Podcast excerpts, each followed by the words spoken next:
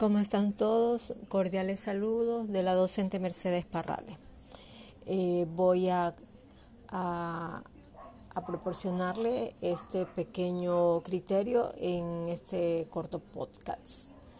Eh, en el curso de habilidades digitales. Comenzamos con este cuestionario. La calidad de los aprendizajes mejora con el solo empleo de recursos digitales. Eh, a mi parecer, la tecnología en el contexto educativo permite el uso de herramientas interactivas, captando la atención de los estudiantes con mayor facilidad. Por otro lado, nosotros como docentes podemos beneficiarnos de los avances tecnológicos aplicando estrategias innovadoras eh, a través de trabajos colaborativos. Estas estrategias a su vez pueden ser novedosas, que nos va a permitir dinamizar el desarrollo del quehacer educativo. En el, en el segundo cuestionamiento que nos propone este curso, ¿cuáles son los actores principales en el contexto educativo? que deben desarrollar habilidades digitales y por qué. Eh, en el desarrollo de estrategias virtuales se ven involucrados toda la comunidad educativa, como directivos, padres de familia, planta docentes, estudiantes, además de nuestras asesoras educativas y todo el ente regulador del quehacer educativo, es decir, el Ministerio de Educación, que trabajarán en conjunto o en correlación directa para lograr el aprendizaje significativo de formas y formación de los educandos. ¿Por qué, ¿Por qué dicen la interrogante? Considero que el rol del docente es garantizar una cualificación donde el acompañamiento pedagógico a cada uno de nuestros estudiantes sea de calidad, permitiéndoles asegurar la satisfacción de las necesidades de toda la comunidad educativa. Continuamos.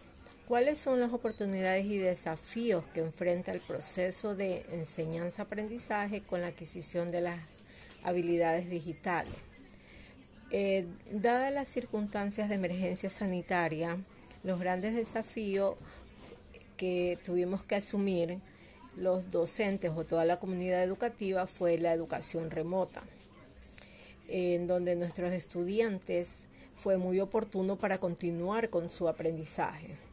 Considero yo que las habilidades que desarrollamos, tanto educandos y docentes, eh, primero fue dinamizar con las herramientas tecnológicas como elemento de apoyo en procesos de aprendizaje. Segundo, mayor aprendizaje en el manejo de redes sociales o en las distintas plataformas que nos permiten comunicarnos a través de las redes sociales. También considero el desarrollo de habilidades en gestionar las conexiones. Y por supuesto, no olvidarnos de una comunicación e interacción dentro de la información digital. Considero yo que esas habilidades se han fortalecido. Dice, el desarrollo de habilidades digitales, es un tema de manejo de dispositivos digitales o el diálogo de recursos en el contexto educativo.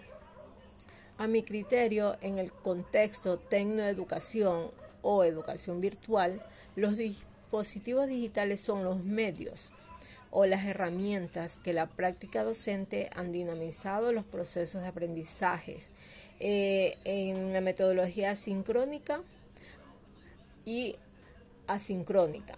¿Por qué le indico de manera asincrónica?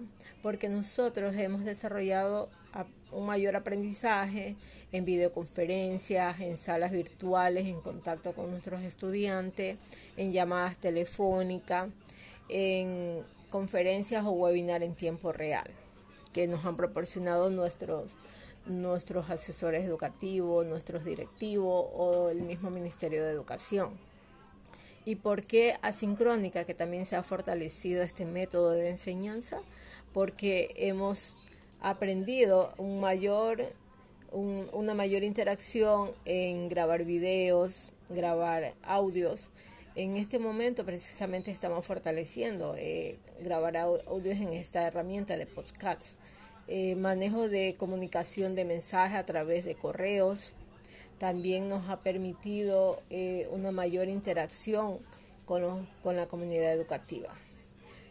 Yo pienso que estas dos metodologías, sincrónica y asincrónica, nos ha permitido a, a los docentes y a los educandos aprender a su propio ritmo. ¿Por qué? Porque el aprendizaje de un ser humano es continuo, es permanente. Bien, eh, eso es lo que yo le puedo aportar en este curso. Les agradezco por, por permitirnos día a día mejorar nuestra labor docente.